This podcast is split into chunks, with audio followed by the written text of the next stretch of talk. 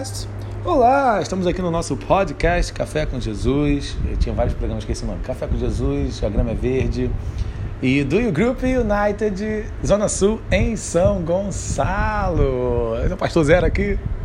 Estamos com Mari Inês, com Carol, com Pastora Priscila, com Alex, com Marlon e com Dandara, diretamente de. Não, isso é só a pastora Lilian que eu falo, diretamente de Wakanda, só ela que é uma candana. Pastora Lilian. a gente viu junto. As crianças estão no play? Vamos começar a nossa palavra de hoje, gente. Anote, traga sempre seu papel, sua caneta.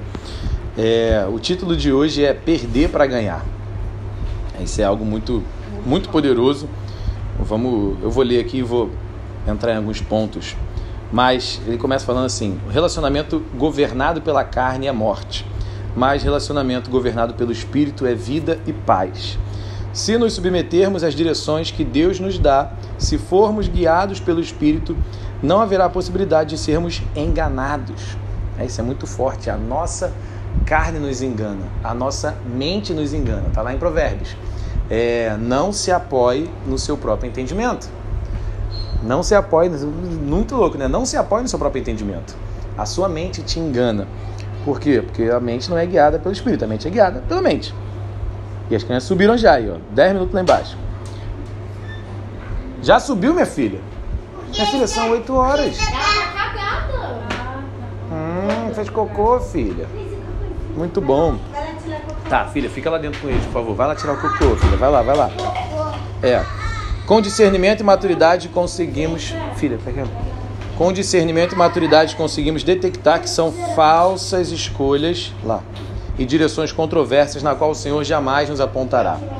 A nossa mente sempre nos leva para esse local. Uma vez eu estava dando um ensino para na pandemia para os nossos voluntários, eu falei que são quantas vozes? Somente vozes de fora, Espírito Santo, Satanás. São quatro vozes que habitam dentro de nós, que nos direcionam, né?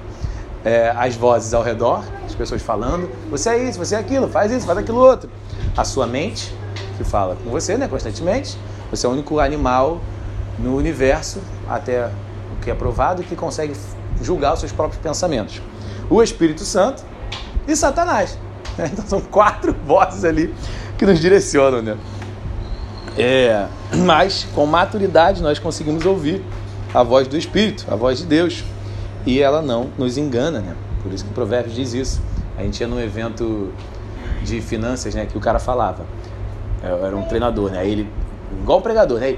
Você quer ser feliz? Você quer ter dinheiro? Você quer ter bons relacionamentos? Então nunca, jamais, de maneira nenhuma, em hipótese alguma, escute uma palavra sequer que a sua mente disser. Aí, um bom, isso tem provérbios, hein? Muito bom. Aí, amém. Tem provérbios. Mas Romanos 8, de 6 a 9, diz assim: A mentalidade da carne é morte, mas a mentalidade do espírito é vida e paz. A mentalidade da carne é inimiga de Deus, porque não se submete à lei de Deus e nem pode fazê-lo. Louco, né? Quem é dominado pela carne não pode agradar a Deus.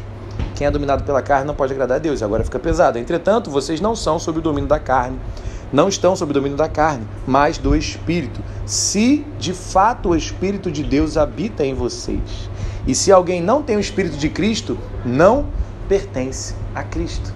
É aquilo que Jesus Cristo falou, não vou saber agora a referência, mas aquele que crê em mim, eu e o Pai desceremos e moraremos nele. Né? O Espírito de Cristo mora em nós. Aquele que não, se alguém não tem o Espírito de Cristo, não pertence a Cristo. E aí, o apóstolo Paulo está dizendo: quem é dominado pela carne não pode agradar a Deus. Então, não são obras, vocês sabem que nós somos salvos pela graça, pela fé, apenas crendo, o Espírito de Cristo mora em nós. Porém, as nossas obras, as nossas direções, as nossas atitudes mostram quem nos direciona, quem nos domina, a carne ou o espírito. Né? E é em Romanos mesmo, não, em Coríntios que o apóstolo Paulo fala, né? ele quer fazer o bem e faz o mal. Então a gente vive essa, essa militância interna constante, da carne contra o espírito, da carne contra o espírito. Né? E vai ter dia que a gente vai ceder a carne, mas normalmente a gente vai viver no espírito, porque a carne é fraca, então é fácil dominar ela. É, eu vi alguém falando isso. Acho que foi um vídeo, né? A carne é fraca, então é fácil dominar ela. Para de usar esse versículo errado. É a carne é fraca, então eu estou caindo nela. Não, a carne é fraca, então é fácil dominar ela. Muito bom, né? Mudou a perspectiva, né? né? Sobe, pastor, a carne é fraca. Né? Então pô, não cai não. Se ela é fraca, você é mais forte. Muito bom. Mas é, a gente consegue entender quem é dominado pela carne e quem vive no espírito. Mateus 16, 25 a 26. Pois quem quiser salvar a sua vida, a perderá, mas quem perder a sua vida por minha causa, a encontrará. Porque quem quer preservar a sua vida, a sua vida natural, que nós não, não, não foi dada a capacidade a nós de preservar a nossa vida eterna. Você está com Cristo.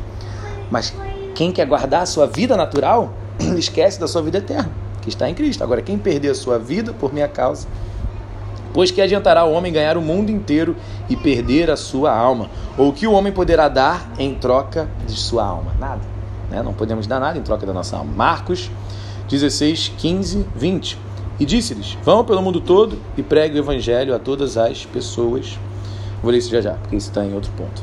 Tem outro versículo que eu quero ler, que é o apóstolo Paulo, Filipenses 3,8. Cadê? Lê alguém aí? Filipenses 3,8. Cadê a Bíblia?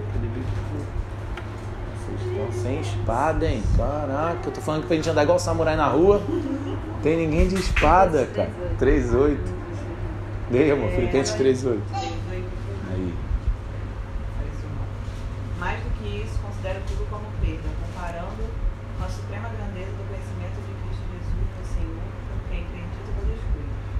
Considero tudo como perda. Considero tudo como perda, considero tudo como esterco. É o que está falando aqui, perder para ganhar, né?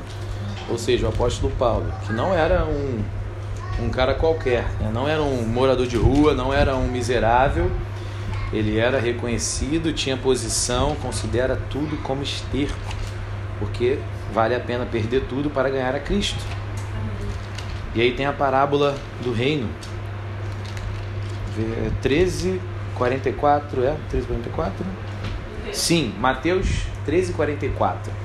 Essa é a parábola que eu mais gosto. Novamente, o reino do céu é semelhante a um tesouro escondido no campo, que, que um homem achou e escondeu. Para, e para sua alegria vai, vende tudo quanto tem e compra aquele campo. Cara, essa, essa palavra, a parábola, a primeira vez que eu vi, eu entendi o que, que é perder tudo, né? Porque ele achou um tesouro. E esse tesouro vale mais do que tudo. Só que esse tesouro está no campo. Ele, o campo não é dele. Ele tem que dar um jeito de ganhar aquele campo. Então ele esconde o tesouro, porque senão aquele campo vai ficar hipervalorizado, não vai conseguir comprar, né? Aí ele vende tudo para conseguir ter o dinheiro para o campo. Aí ele vai lá e compra o campo, por causa do tesouro que estava ali dentro. Então ele deu tudo que ele tinha, perdeu tudo, ficou zerado, porque ele sabia que aquele tesouro valia mais do que todas as coisas. Caraca, é isso. Nós sabemos que Cristo vale mais do que todas as coisas. Ah, pelo Espírito Santo, pela maturidade de Cristo. Eu escrevi alguma coisa para falar, exemplo.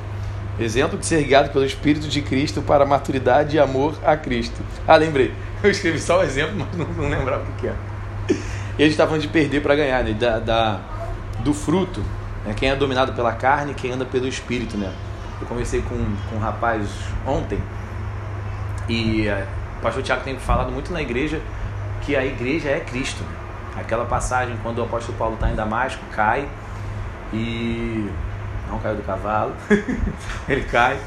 E aí Jesus fala, por que você me persegue? Mas ele não estava perseguindo Jesus, ele estava perseguindo a igreja.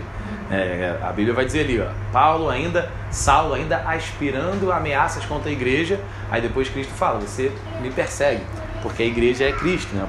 O pastor Tiago tem falado muito sobre isso. E é lógico, porque o corpo de Cristo é a igreja, se é o corpo, o corpo da Dandara é a Dandara, o corpo do Alex é o Alex. É, o corpo do Alex não é Marlon. Alex, não vamos descer de novo. Deve ser mais um pouquinho. Filha, deve ser mais um pouquinho. Tudo bem, filha, filha, deve ser mais um pouquinho. Por favor, vai lá.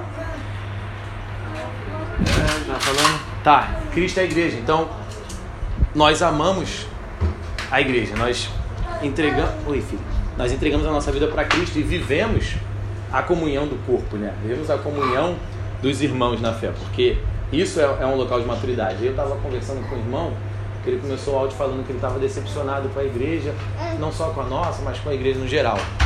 E eu respondi a ele, eu falei, amigo, você está decepcionado com Cristo, então. E por que, que você está decepcionado com Cristo? Por que, que Cristo te decepcionaria ah, porque isso, isso, aquilo, aquilo, aquilo, aquilo outro. Eu falei, beleza, Você não é uma criança. Se coloque nesse local de, de solução. Você viu um problema? Solucione um problema. Não, não falei isso para ele, mas. Ou não falei, mas. Não ande dominado pela carne. Não ande dominado pela o que a sua mente diz. A, a, o crente maduro, ele anda pelo Espírito. E o Espírito é paz. Aqui, ó. O Espírito é vida e paz. O Espírito é vida e paz. Não há ofensa para quem anda no Espírito, porque Cristo levou as nossas ofensas na cruz. Não há rejeição à igreja. Por quê? Porque quem anda, quem tem o Espírito de Cristo, né, agrada a Deus, ama a Cristo. E Cristo é a igreja. Ah, mas as pessoas fazem besteira. Claro, e Cristo, você fez besteira e Cristo foi para a cruz. Eu faço besteira e Cristo foi para a cruz. A pessoa é guiada pelo Espírito, ela não está nem pelo que os outros estão fazendo, falando, ou o que está acontecendo. Ela está seguindo a direção do Espírito. Está seguindo a direção do Espírito. Ela quer a Cristo. Agora, tem essas questões de migração de igreja, que aí é uma outra história. Você não pode ir por algo que, que o migração? te fez. Migração de igreja. Ah, sim. Fazendo, igual ave migratória de uma igreja para outra. É. A estação aqui mudou, pô, deixa eu sair daqui para outra. Ave migratória, crente migratória. É diferentes situações né, que levam, como foi aí quando andaram que aconteceu. Mas tem pessoas que nem são nessa situação, são realmente, ah, fiquei ofendido com o Nandara não migrou, Nandara a igreja acabou, a né? A igreja destruiu, exatamente. Não era mais a igreja que tinha sido construída. Mas tem, tem pessoas que estão realmente de uma igreja para outra por conta disso. Ah, aqui não está mais legal porque o pastor não me deu bom dia. Coisas às vezes são bobas, gente. As pessoas não estão mudando de igreja por coisas sérias. Não. não. Marlon não falou comigo. Marlon não me deu bom dia hoje. São coisas boas. As pessoas estão se ofendendo porque. Eu, eu falei isso hoje, né? A gente conversando. O líder se podia levar no hospital e ele falou: Poxa, nesse dia eu não vou poder. Pronto, para hoje na igreja. Eu, eu, ele não está fazendo o seu papel de cuidado. Quando a gente vê em Atos Deixei de seguir, é. Tá seguindo o homem, não tá seguindo Deus, entendeu? Quando a gente lê em Atos 6, né, que são levantados os diáconos, só tinham os 12 apóstolos, né, tinha os discípulos, mas 12 apóstolos. Esse exemplo desse rapaz hoje. E 5 mil pessoas, é. né? Pelo menos, 5 a 8 mil. Primeira vez 5 mil, depois 3 mil, ou o contrário. E aí, por que. 3 e, 8, 3 e 5, né? E por que que eles reclamaram? Ah, porque o apóstolo não, não me deu bom dia, porque eu passei entre as 8 mil pessoas e ele não me viu? Não, eles começaram a reclamar porque o nego estava morrendo de fome. Uhum. Né? Tem, tem, faz sentido, né? As viúvas que não eram. As viúvas de, de, de raça grega, sei lá. É, origem grega, raça humana, só existe raça humana. A origem, as viúvas gregas não estavam recebendo os alimentos. Então foi algo sério, né? Estavam passando uhum. fome. Não foi porque não teve um bom dia, né? Mas é, é, é importante entender esse ponto de maturidade. A maturidade da, na fé nos leva a amar a Cristo. E amar a Cristo nos leva a amar o que Ele ama. Nos leva a amar a noiva dele, né? A igreja nos leva a, nos leva a amar Ele, a igreja. E aí Marcos 16, 15. Vão pelo mundo todo e pregam o evangelho a todas as pessoas. Então os discípulos saíram e pregaram por toda parte, e o Senhor cooperava com eles, confirmando-lhes a palavra com os sinais que o acompanhavam. Isso é muito poderoso, né? é, quando nós perdemos a nossa vida para ganhar a Cristo, para viver para Cristo, nós vivemos o verdadeiro Evangelho. Nós vivemos para pregar o Evangelho. No seu trabalho, na sua escola, no dia a dia, é algo que a gente ensina para as crianças constantemente. Você não está indo para a escola, você está indo pregar o Evangelho. E de bônus, você está na escola. E de brinde, você está na escola. Você não está indo trabalhar. Isso é algo que nossos pais nos ensinaram, né? Arruma um emprego para você ganhar bem, para sustentar. Não, arruma um emprego onde você vai servir com o dom que Deus te deu para glorificar o nome dele. Não, arruma um emprego para ganhar dinheiro. Gari Sorriso viajou o mundo todo, varrendo o chão e sorrindo. Vai ganhar dinheiro onde você fizer bem. Onde você servir bem, você vai ganhar dinheiro, mas é aquele que serve. Arruma um emprego que te dê a oportunidade de pregar. Arruma um emprego que te dê a oportunidade de falar de Cristo constantemente para milhões de pessoas. É, e aí nesses versículos, cadê? Se trata de uma perda ah, perder a vida por causa de Cristo é renunciar à nossa autossuficiência e crer firmemente que encontraremos paz e segurança diante de todos os obstáculos. É, quando nós vivemos assim, o Senhor confirma a nossa pregação, porque é uma pregação verdadeira. Estava ensinando para o Mateus Jubim sobre evangelismo, né? Pastor, por que, que a gente não vê tantos milagres no nosso evangelismo? Eu, é simples, porque todo dia a gente tem um programa e uma ideia criativa de evangelismo. Como assim, pastor? Os sinais acompanham o que, Rubim? A pregação da palavra.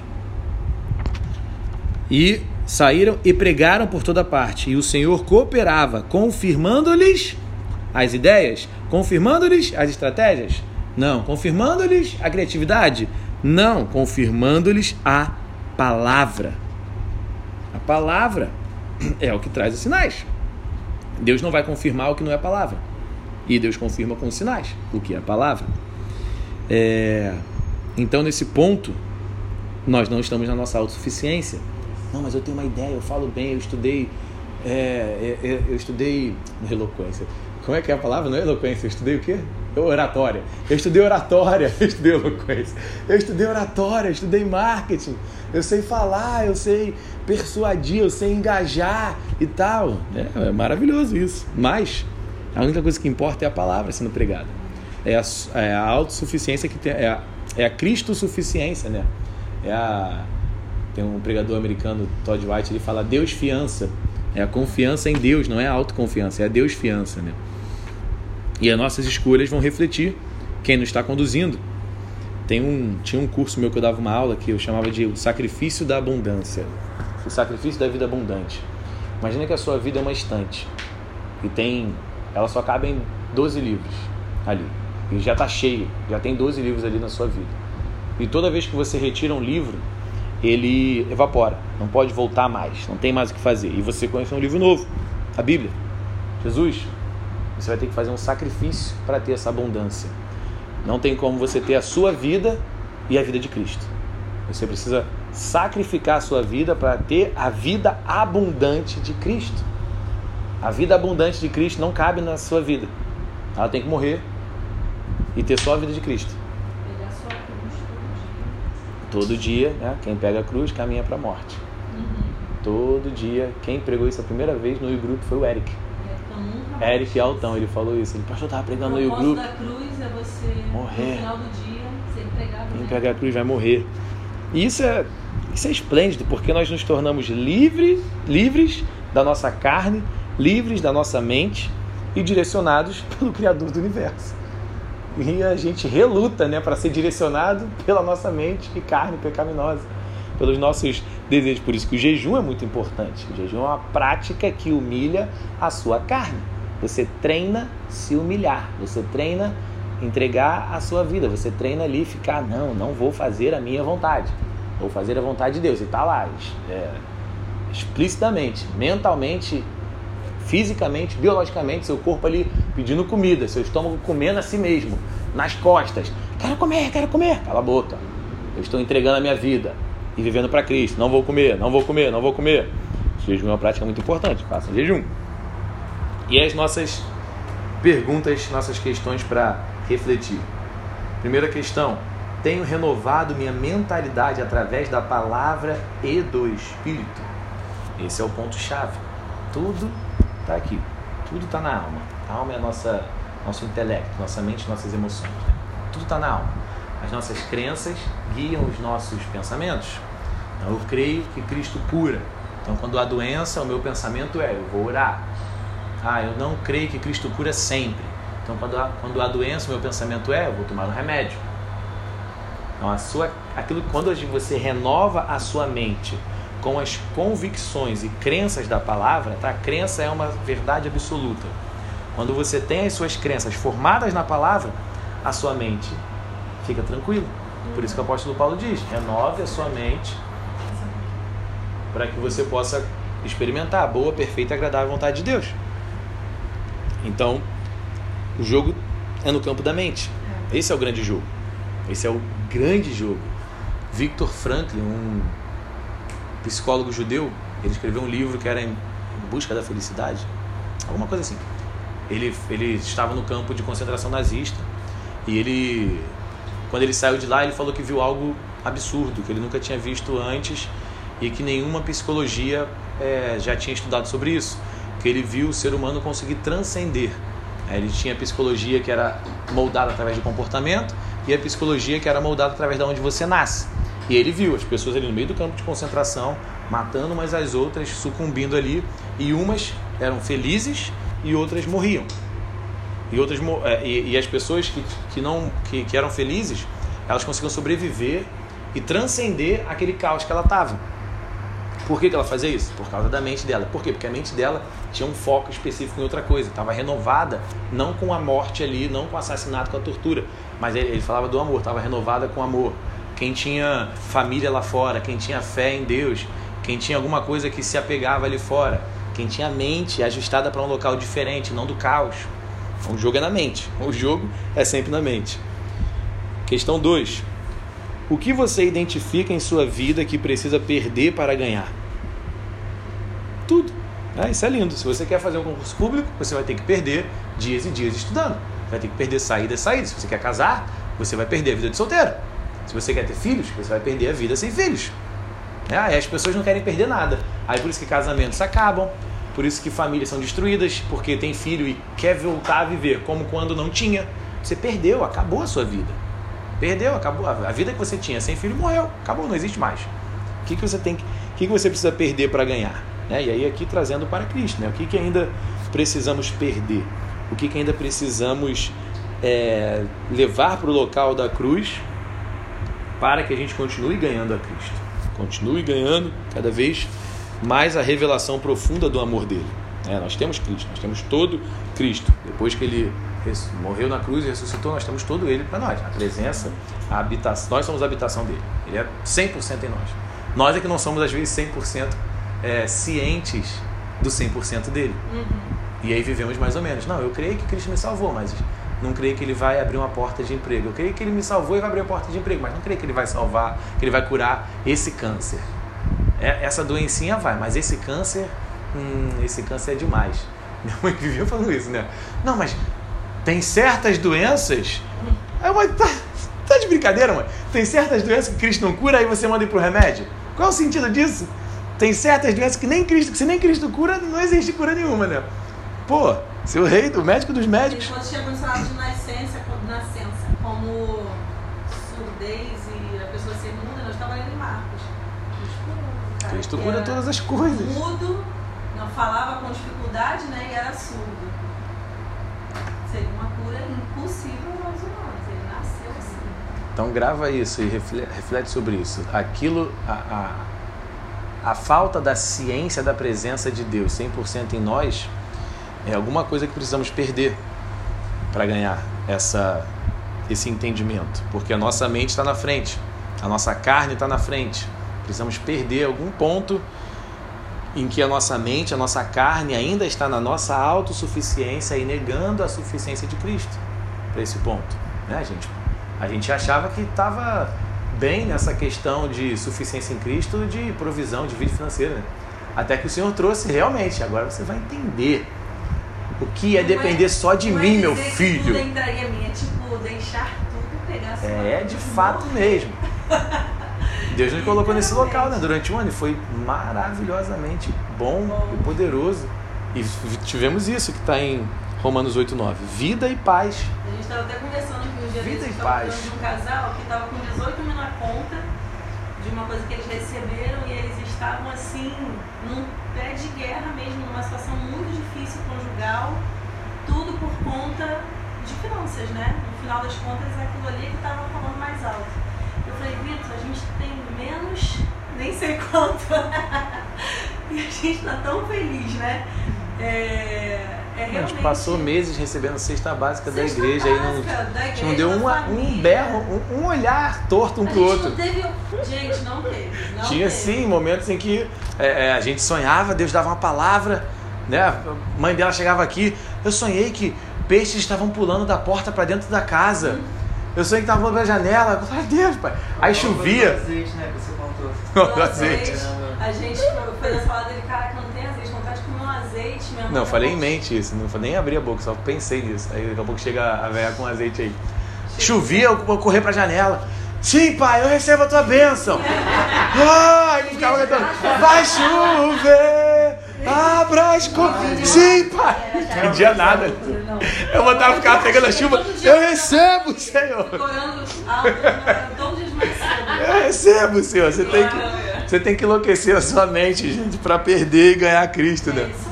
E aí tinha, lógico, socar a parede momentos. Ah, eu recebo, pai! A bênção! Meu Deus, o que está acontecendo? Eu recebo. Não aposto, não me veio aposto também. Quando recebeu. a- aquela bênção. Ah, 200 sim. Ah, sim.